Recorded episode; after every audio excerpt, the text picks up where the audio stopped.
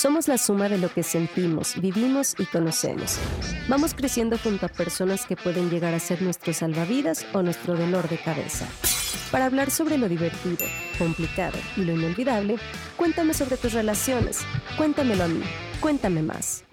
Hola, ¿qué tal amigos de Cuéntame más? Nos encanta estar otra vez con ustedes. Estamos súper contentos por cómo hemos ido avanzando y por los temas que hemos ido tocando. La verdad es que son temas súper interesantes. Yo sé que a más de uno de ustedes les ha servido y créanme que el que viene hoy les va a servir también muchísimo, especialmente a los que están viviendo en esta etapa o están empezando a pensar en esta etapa, ¿verdad? Porque les quiero adelantar que hoy vamos a platicar sobre el noviazgo. Así que mm, por aquí vamos a ir conociendo algunas cositas, nos vamos a ir identificando con otras, ¿verdad? Pero antes les quiero platicar quién es el invitado que está con nosotros. Quiero decirles que yo creo que tal vez lo conocen, estoy segura que pueden conocerlo, pero eh, bueno, pues vamos a conocer también un poquito más, ¿verdad? Porque nos encanta que nos cuenten un poquito de las experiencias.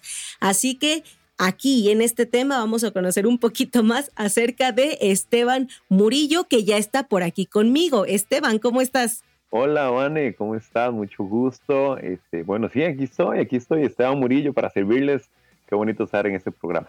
Excelente, Esteban. Bueno, para quienes no lo saben, Esteban es el coordinador de comunicaciones de nuestra región, que es la región Mesoamérica, ¿verdad? Y que me decía, no sé cómo llegué ahí, ¿verdad? no tengo una idea, pero Dios me puso acá, este, pero son milagros que pasan, no, no tengo una idea. Pero aquí estoy, sí, coordinador regional de comunicaciones y un gusto estar sirviéndole a Dios en este campo tan interesante. Y hace un excelente trabajo, ¿eh, muchachos? Así que nos encanta que estés aquí con nosotros y para que te conozcan un poquito más, que te conozcamos un poquito más, me estabas platicando que tú eres licenciado en informática, ¿cierto? Así es, uno de los tantos informáticos que hay en el mundo. Allá en Costa Rica me, estudié, me gradué, soy licenciado en gerencia en informática eh, y ah, yo extraño la informática, a mí me gusta porque yo soy ahorita, soy misionero con la Iglesia Nazarena, soy misionero global pero coordino comunicaciones. Pero la informática me encanta, me encantaba programar, me encantaba sentarme en una computadora horas y horas ahí a, perder pelo porque el código no corría, pero ahora Dios me tiene acá. Ok, bueno, pues mira, llegaste a, buen lugar, ¿no? Y supongo que fue por el ministerio que tuviste que moverte, ¿no? Porque eh, mencionabas que eres de Costa Rica, pero estás viviendo en Panamá. Así es, así es. Ahora somos misioneros y el Señor nos tiene ahorita en Panamá, a mi esposa Dariana, coordinando Compasión para la región, y yo comunicaciones también para la región. ¿Y qué tal ha sido el cambio de, Costa Rica a Panamá? ¿Dónde te acomodas más? mire, parece mentira, pero eh, eh, ah, somos dos países hermanos, estamos separados, o sea, una frontera de por medio, no hay más, y pues somos muy diferentes en muchas cosas. Pero el panameño es gente linda, gente especial, gente servicial, eh, la comida es muy buena, eh, el calor es eh, tremendamente complicado. A mí lo que me complica es el calor. Por lo demás, estoy bien. Pero el calor de Ciudad Panamá, que mis amigos panameños que me están escuchando ya están acostumbrados, pero a mi gente que vive Panamá me dice que el calor es tremendo y yo doy fe de que el calor es cosa seria ya. Ok, bueno, no he tenido la experiencia de estar en Panamá, me encantaría, es uno de los lugares que tengo así como en listita para, para este, visitar, ¿verdad? Pero bueno, ya conoceremos el calor de Panamá entonces. Ahí tiene una casa, cuando, cuando usted diga, allá nos vemos. Excelente, mira que lo vamos a tomar en cuenta. Y bueno, Esteban, tú nos estabas diciendo este, de, de, tu esposa, ¿verdad? Así que tú ya pasaste por esta parte que vamos a platicar y yo creo que este, nos va a servir mucho para que empecemos a, a, a ver esta cuestión de lo que es el noviazgo, ¿verdad? Eh, a ver, vamos, vamos primero adentrándonos en el tema. ¿Qué, qué se considera o, cómo es más o menos esa etapa de forma general? ¿No?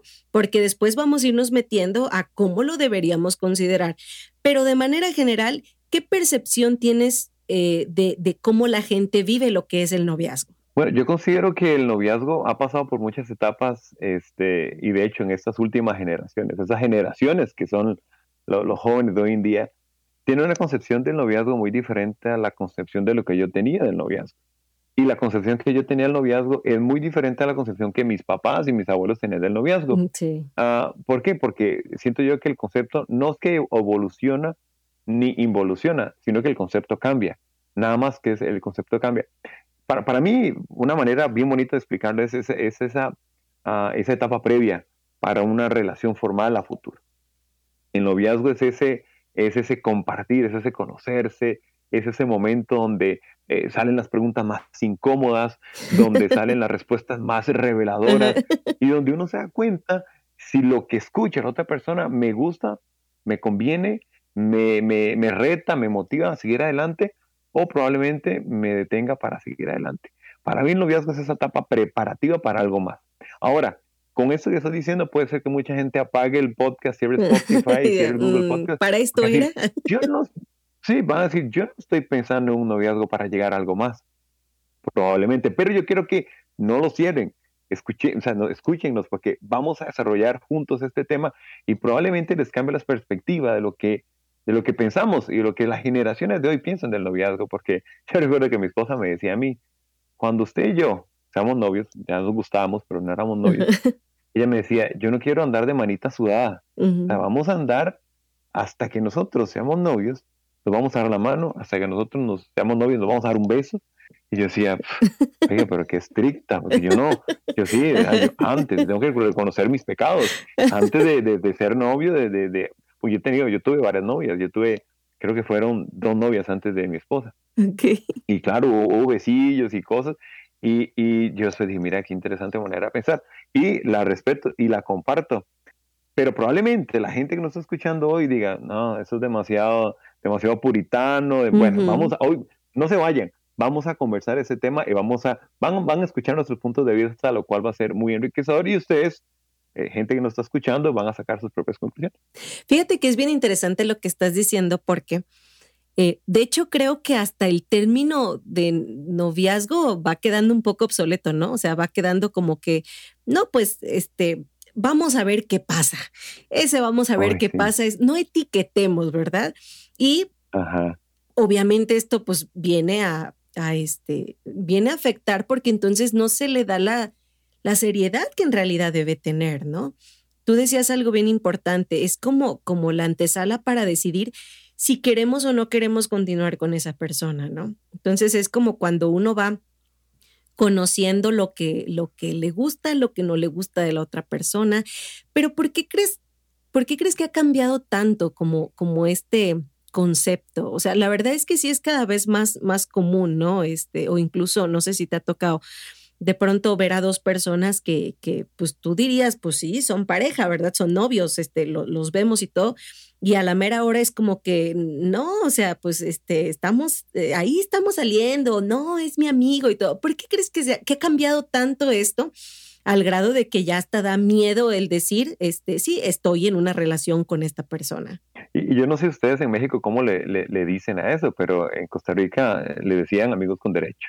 Sí, una vez, sí, también, un, un, un conocido me decía, yo, le pregunté por, por su novia y me dice, no es mi novia, pero si te sientes cómodo diciéndole que es mi novia, está bien. ¿Por qué? Porque es, es, yo siento, y para responder a su pregunta, para mí hay varias razones, pero una de las más importantes es la... Son dos. Una es relativizarlo todo. Ahora todo es relativo. Todo, todo, todo es relativo. Entonces ya no hay absolutos. Y al no haber absolutos, este tipo de instituciones como el noviazgo, como el matrimonio, como la familia, ya quedan relegadas a meros formalismos. La gente no le gusta atarse ahora. La gente no le gusta sentir ese, no sé, como ese, ese arraigo, ese compromiso. Exacto. Y, a mí, a mí, me, a mí haces hasta me, me asusta un poco porque eh, cuando a mí algo no me sirve, lo desecho, ¿verdad? Cuando a mí un, calcetín ya está muy sucio, lo desecho, ¿verdad? No es que lo lavo, no es que lo coso, no es que lo limpio, sino que ya lo veo deshilachado y lo boto, ¿verdad? Y pobre media, pobre calcetín. Siento yo que las relaciones a veces van por ese mismo lado. Cuando ya deja de satisfacerme, cuando ya deja de, llenar ese vacío que yo tenía en mí adentro, este, entonces ya, ya llegó a su, a su punto de caducidad. Y ahora siento yo que muchas cosas están siendo tomadas de esa manera relativa, ¿verdad? La, felicidad, a mí hay una frase que me, tiene loco últimamente, que es, este, haz lo que te haga feliz, ¿verdad? Sin pensar nunca en la persona que está a mi alrededor, sin pensar nunca en la persona que está frente a mí. Pero mientras a mí me haga feliz y uno, usted se mete a Instagram y podrá ver miles de fotos de gente que dicen, haz lo que te haga feliz. Sí. Pero yo siento que es una visión muy egoísta de las cosas. Entonces, cuando llega a un punto donde ya la situación, la persona, mis emociones, mis sentimientos, el vacío que llenaba, eh, ya no, ya esa persona no lo cumple, entonces terminamos. Y eso relativiza las cosas y le quita ese valor importante que tal vez algunas personas en el pasado tenían sobre el noviazgo. Entonces, para mí, es la relativización y el, y el quitarle lo, ah, la importancia de esos títulos. Fíjate que em, mencionaste ahorita algo que me, llamó mucho la atención cuando decías, eh, uno lo piensa, bueno, cuando ya llenó el espacio que yo este, tenía vacío, porque va desde, desde la intención, ¿no? O sea, desde, desde el momento en que, bueno, ¿por qué quieres tener un novio o por qué quieres tener una novia? Si, si lo estás pensando como para ver qué se siente o porque todos mis amigos lo tienen, claro, eso inevitablemente va a pasar, ¿no? Y uno pensaría, no sé si, si tú lo ves de esta manera, uno pensaría que tal vez por la edad, este, o, o, sí, según la edad que uno tiene, es la seriedad que le da. Sin embargo, hay personas en una edad donde ya debería haber cierta madurez y que siguen pensando de esta forma, como este, como, no, bueno, yo no me quiero amarrar todavía, ¿verdad? Nada más estoy probando qué es lo que no me gusta o qué es lo que sí me gusta. Exacto, Entonces, ¿cuál, ¿cuál crees tú que sería como el punto ideal para pensar en tener un noviazgo? O sea, ¿en qué momento debería estar la persona? No sé si por rango de edad, no sé si por este... Eh, eh, cuánta madurez tiene, pero ¿cuál crees tú que sería como el momento para decir, ok, cuando yo vea que esto sucede en mi vida, creo que es un buen momento para entonces pensar en un noviazgo y que, y que realmente tenga un sentido. Es interesante porque de haber sido, de haber sido por mí, yo seguramente hubiera tenido novia de los 12 años, ¿verdad? No, creo que Costa Rica, no creo que ninguna me hubiera dicho que sí, pero si por mí hubiera sido, yo lo, yo lo hubiera hecho por mucho antes tiempo, mucho, mucho antes de lo que, de lo que a la edad que fue mi primera novia. Pero, este, mucha gente me pregunta a mí eh, esa, misma, esa misma pregunta. ¿Cuándo es el momento correcto? Y la gente lo pregunta en términos de edad. Esteban, ¿y a qué edad crees que yo deba tener novio? ¿A qué edad crees que deba tener novia? Y yo le digo, ah, gente, no es un tema de edad. Claro. Yo he visto a, a, una gente madura, madura, y apenas teniendo 18, 17 años. Y he visto a gente increíblemente inmadura, a sus 35, 36, 37 años. Sí. No es un tema de edad, es un tema, es un tema de madurez, es un tema de preparación, es un tema de propósito. En la vida yo siento que todo, absolutamente todo lo que nosotros hacemos tiene que tener un propósito. Y si nosotros vamos a buscar una relación de noviazgo y, y esa relación no tiene un propósito, un, un propósito que cumpla los ideales y las motivaciones de las dos personas, entonces eso es un mero juego, eso no es una relación, eso, es apenas un, juego en el que están dos personas para llenar vacíos y, cuando termina, termina y cada quien sigue por su lado. Para mí tiene que cumplirse varias etapas, tiene que cumplirse un cierto estado de madurez, madurez espiritual, madurez emocional, madurez físico. Tiene que haber también ah, haberse cumplido ciertos ideales propios, por ejemplo si yo sé que yo desearía ah, terminar mi, no sé, mi licenciatura al cumplir 22 años, ¿qué tanto, de, ¿qué tanto lo podré lograr si está ahí con una persona?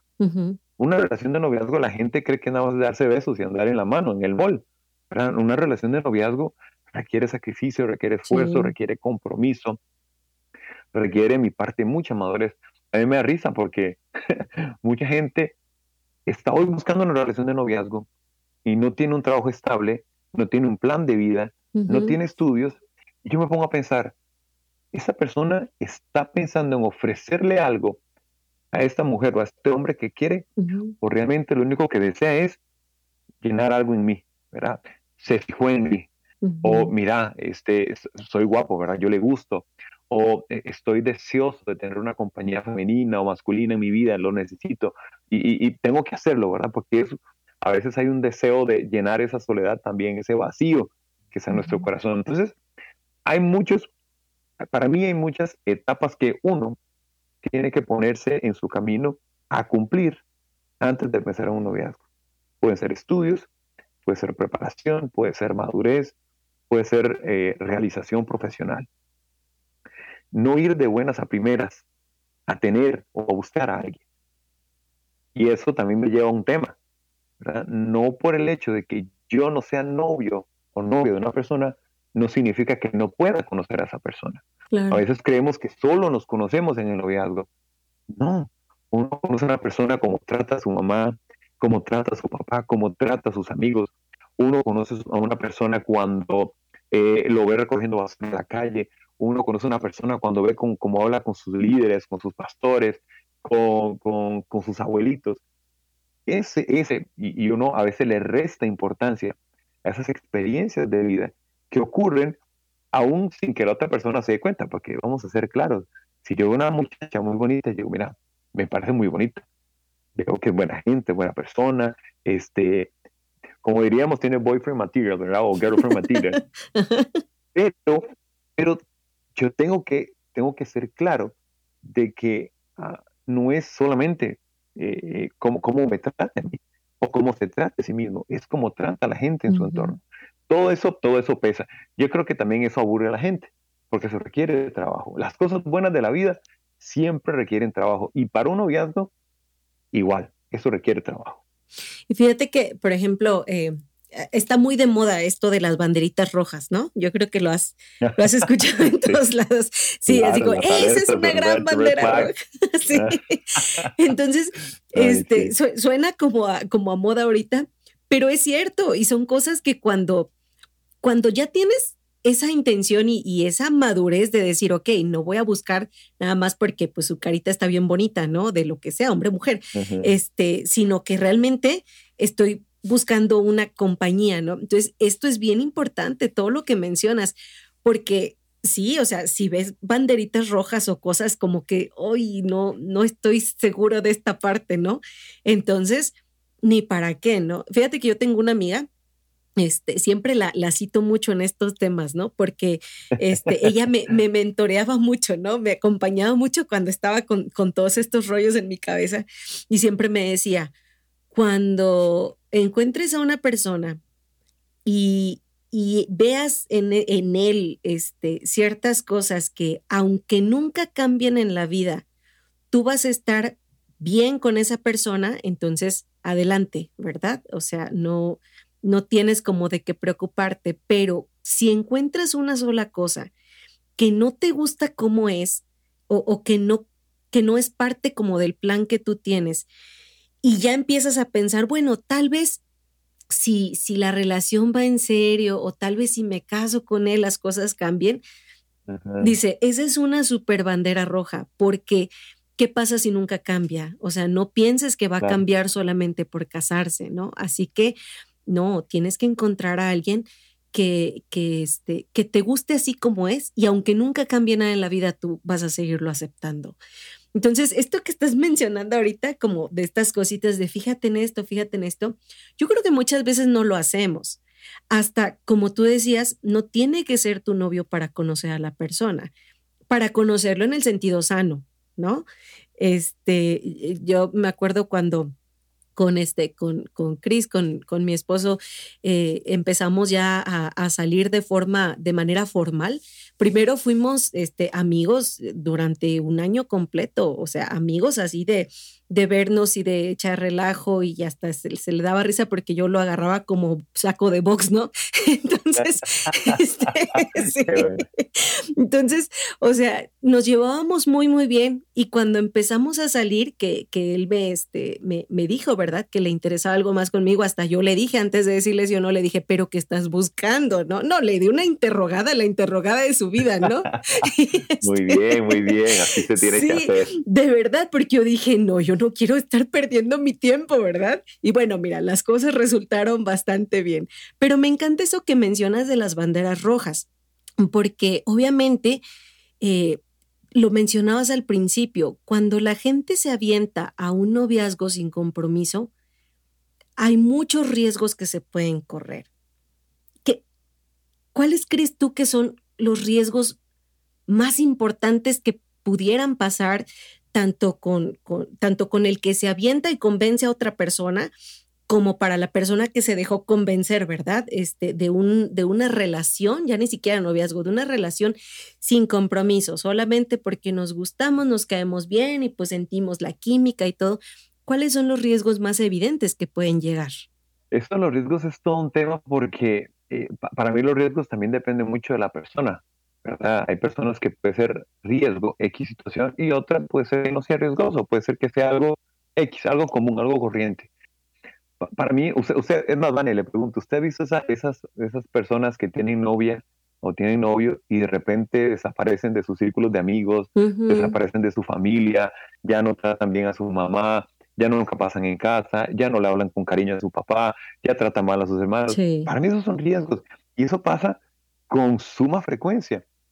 ¿Por qué? Porque la gente empieza a idealizar a esta otra persona y encuentra esa, esa llenura en esta nueva relación. Ah, hay, para mí hay dos palabras que son importantes, y una es el amor y la otra es el enamoramiento. Claro. cuando uno está enamorado, todo es perfecto. No hay absolutamente nada malo en la persona. Huele bien, se ríe lindo, me trata como un rey, como una princesa, es lo mejor de lo mejor. Cuando ese enamoramiento llega a desaparecer, entra lo que puede ser o el amor o el desamor, ¿verdad? Entonces ya empiezo a notar esas fallas, empiezo a notar esas cosas que en su momento no me incomodaban. Entonces, el riesgo es que si yo muy profundamente me meto con esa persona, después lo que encuentre a fondo no me gusta. Y cuando estoy muy adentro, ¿cómo hago para salir? Claro. Y empiezan a caer esos círculos viciosos, esos círculos de maltrato, esos círculos de vacío, que bueno, los hemos visto miles de veces, donde hay personas que entienden que esa persona no les hace bien y dicen, pero, pero yo lo amo, o él es así y va a cambiar. O tal vez es ahorita porque es novio, pero cuando nos casemos todo esto desaparece. Oh, les digo, gente que nos está escuchando, eso no pasa. Es más, las cosas malas se magnifican en etapas posteriores. Y aparecen otras. una, y, aparecen otras. Por eso es que es tan, tan interesante y tan importante lo que usted menciona. Eh, eh, el tiempo. El tiempo es algo, hay un refrán que dice aquí en Costa Rica se usa mucho y no se allá en México, que el tiempo perdido hasta los santos lo lloran. A veces nosotros estamos con una persona y pasamos mucho tiempo con esa persona y descuidamos las demás personas, las demás metas que teníamos. Y cuando nos damos cuenta, estuvimos tres, cuatro, cinco, seis años con esa persona, terminó todo y perdimos cinco, seis años.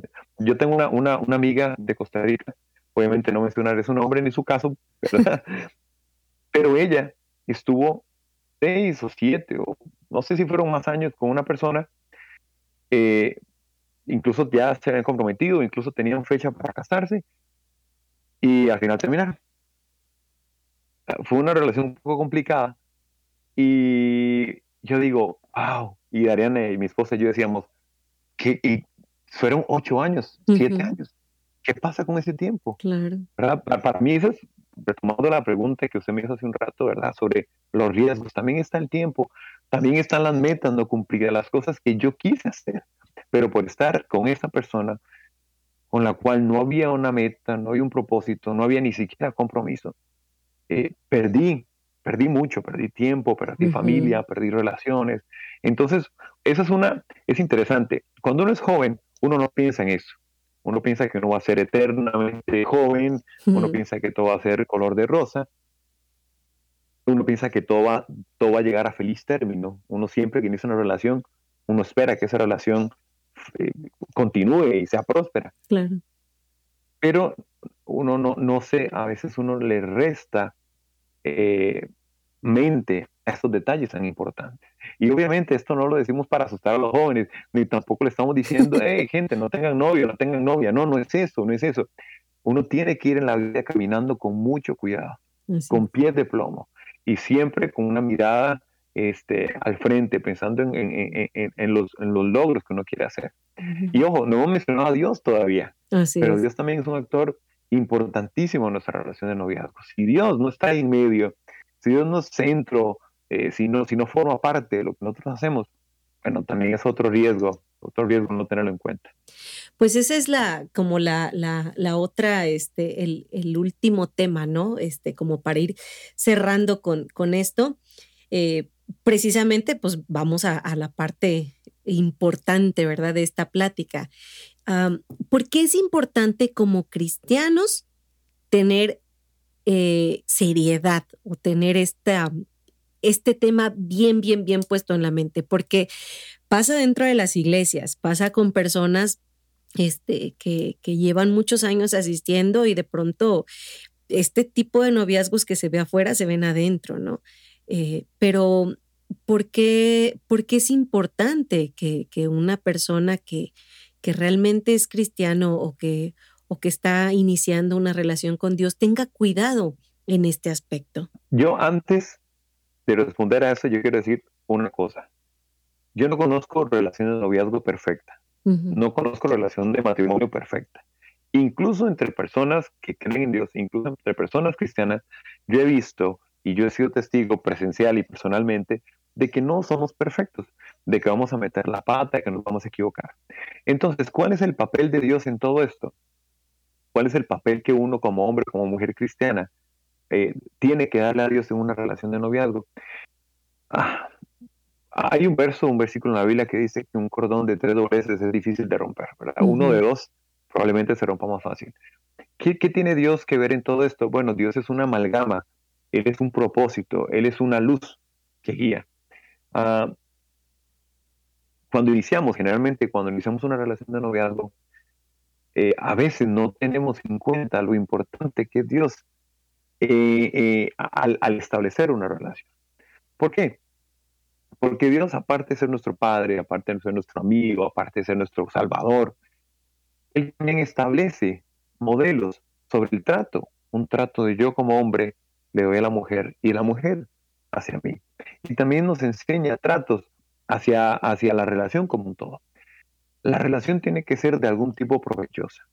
Si la relación es provechosa, si la relación no genera réditos para nosotros como pareja y tampoco genera réditos para la gente que está a nuestro alrededor, probablemente no sea una relación sana. Entonces, una, y ustedes, gente que me están escuchando, podrán decir, ¿cómo una relación de noviazgo va a ser de bendición o va a traer crédito para otros?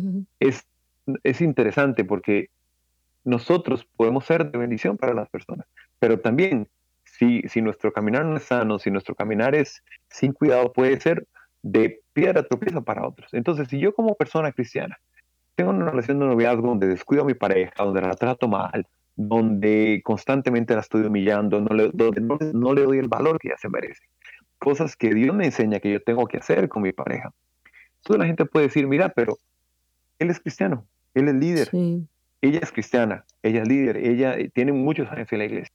Si así son las relaciones de, noviazgo en una pareja cristiana, entonces no quiero tener nada así. Entonces mejor me quedo con lo que tengo, mejor me quedo con lo que veo, mejor me quedo con esas relaciones que tal vez no son eh, eh, con, cristianas confesamente, pero parece que se llevan mejor. Entonces, eh, Dios tiene que ser un agente, un papel eh, fundamental en una relación de noviazgo. Él tiene que darnos un propósito.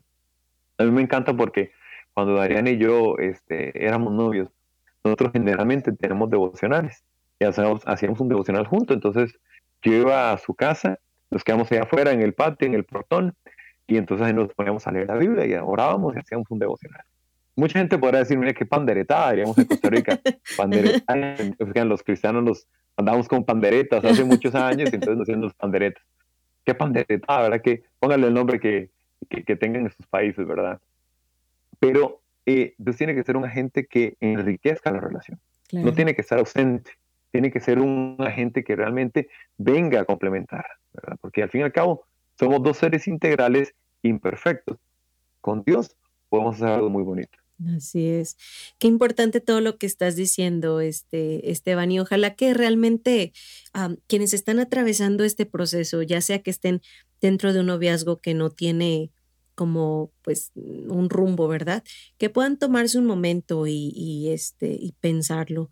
Yo creo que vale más la pena eh, tomarse un tiempecito para pensar que, como decías, ¿no? Desperdiciar mucho tiempo en algo que al final pues tal vez no va a llegar eh, a ningún lado o no va a llegar de la manera correcta, ¿no? Porque también suele pasar, o sea, este, y, al final algo que no empieza bien, pues no, no va a terminar bien de ninguna forma, ¿no?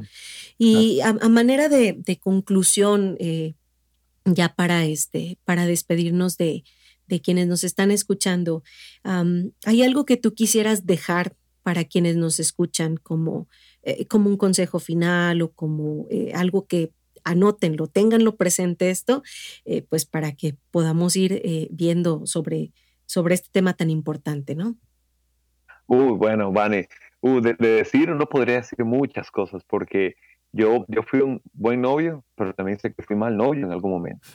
sé que tuve momentos altísimos en mi vida como novio, pero también sé que tuve momentos malos. Entonces, si, si el consejo fuera, wow, yo podría decir algunos.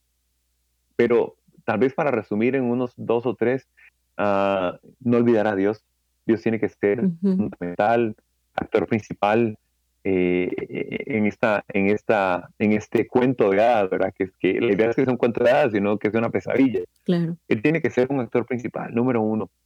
Número dos, ah, hay que ir quemando etapas en la vida. Eh, no podemos tener novio a los 13, 12 años. Para mí no, no, tiene, no tiene razón de ser. no, para mí no tiene razón de ser. Entonces en la vida tenemos que establecernos metas ir cumpliendo esas metas, ir quemando esas etapas. Y número tres, cuando llegue esa persona, seamos la mejor versión de nosotros mismos y querramos que esa persona sea la mejor versión de sí misma. Que nosotros no le restemos a ella ni que ella nos reste a nosotros. Eso de que las medias naranjas y todo eso, eso no existe, ¿verdad? Aquí tengo una persona full, completamente, un 100% integral, y aquí a la par mía también tengo una persona full, 100% completamente integral. ¿Qué venimos a hacer? No venimos a completar dos mitades de naranja, no. Nosotros venimos a, eh, a querer algo juntos. Entonces, e, eso de que esa persona es mi felicidad, yo soy su felicidad. No, no, la felicidad es personal, la felicidad no la da Dios. Nosotros lo que venimos a hacer es compartir la felicidad. Entonces nosotros tenemos que generarle valor a la vida de esa persona. Y esa persona tiene que generarle valor a nosotros. Y bueno, para mí eso sería una relación de noviazgo con propósito. Una relación de noviazgo tiene provecho. Podríamos decir muchísimas cosas, pero no olviden, van a meter la pata, va, a pasar, o sea, nos vamos a equivocar, eh, se, nos van a olvidar las fechas de aniversario, este, pueden pasar muchas cosas. Lo importante es entender que cuando uno ama a una persona, cuando uno llega a ese punto donde hay amor de por medio, este, eh, Corintios 3, ¿verdad? Que dice un montón de cosas lindas sobre el amor, se vuelve real, ¿verdad? El amor no es algo que, que solamente siento bonito, sino que es algo que yo doy con gusto, pero también requiere trabajo, requiere sacrificio, requiere esfuerzo, requiere de mi preparación, requiere de mi presencia, requiere de mi madurez, requiere de mí un compromiso. Entonces, eh, para llegar a ese punto en la vida, eh, hay que tener madurez, y no se puede lograr a tan cortas edades. Entonces, uh, sería, sería lindísimo eh, tener una relación de noviazgo infalible, pero eso no es posible. Mm. nos vamos a equivocar. Y estoy seguro, gente que nos está escuchando, yo sé que ustedes, a los que han tenido novio, novia, estoy seguro que hemos metido la pata. Pero cuando cumplimos esos tres aspectos, cuando Dios está con nosotros, cuando habemos cumplido etapas importantes en nuestra vida y cuando pensamos en la relación como algo en general de valor a esa persona y que ella me genere valor a mí, vamos bien, vamos bien. Si se cumplen esas tres etapas, puedo decir casi con seguridad de que va a ser una relación provechosa, una relación con propósito, algo realmente lindo. Pues ya lo escucharon amigos, la verdad es que eh, Sí, sí, les decía Esteban hace ratito, ¿verdad? No los queremos espantar, no, al contrario, que sea una etapa que disfruten, ¿verdad? Es muy bonito, así que disfrútenla de la mejor manera, como, como realmente debe ser y que uno se sienta, este, como dicen por ahí en las nubes, ¿verdad? Realmente, aunque haya dificultades, complicaciones y todo, pero uno disfruta la, la etapa y, y, a la persona con quien está compartiendo si, si tiene un propósito. realmente se disfruta mucho más. Así que, bueno, pues tomen nota de eso, por ahí si tienen que platicar con este con, con la personita con la que están adelante, ¿verdad? Sin miedo y qué mejor que de una vez de una vez que declaro todo eso, ¿verdad? Oye, Van, importante eso. Yo sé que vamos terminando, pero importantísimo. Esas preguntas complicadas de la vida se tienen que hacer ahí. Sí. Mm, los hijos, este, la crianza, eh, qué vamos a hacer de, si te gustan los arroz y frijoles o no te gustan los elotes o el pan, las tortillas. Hay tantas preguntas importantes que hay que hacer que, bueno, el noviazgo es el momento perfecto para Así es. Así que bueno, pues muchas gracias Esteban por haber compartido con nosotros este tiempo. Este, nos sentimos bien a gusto platicando. Eh, creo que ha sido un tema eh, muy bonito y que por ahí nos, este, bueno, algunos ya lo pasamos, ¿verdad? Pero les va a servir mucho a otras personas. Yo también ya, ya. No, no. No quiero pensar hace cuántos años, pero hace rato ya. no, pero estoy segura que a muchos otros les va a servir. Así que muchas gracias, Esteban. Que este, que, qué gusto que hayas estado con nosotros. Gracias, Van, y gracias a todos. Gracias por apoyar Cuéntame Más. Ya saben, compartan con la gente. Hay temas muy buenos, muy pura vida, muy chivas. Así que, bueno, que Dios los bendiga, que estén bien, pura vida. Así es amigos, y no se olviden, estamos en Spotify, Google Podcast, Apple Podcast, así que búsquenos ahí en Cuéntame Más entre este, los podcasts de NAS Podcast, ¿verdad? Así que, pues nos escuchamos en el siguiente episodio de Cuéntame Más. Gracias por escucharnos. Para mayor información de este y otros podcasts, visita naspodcast.com.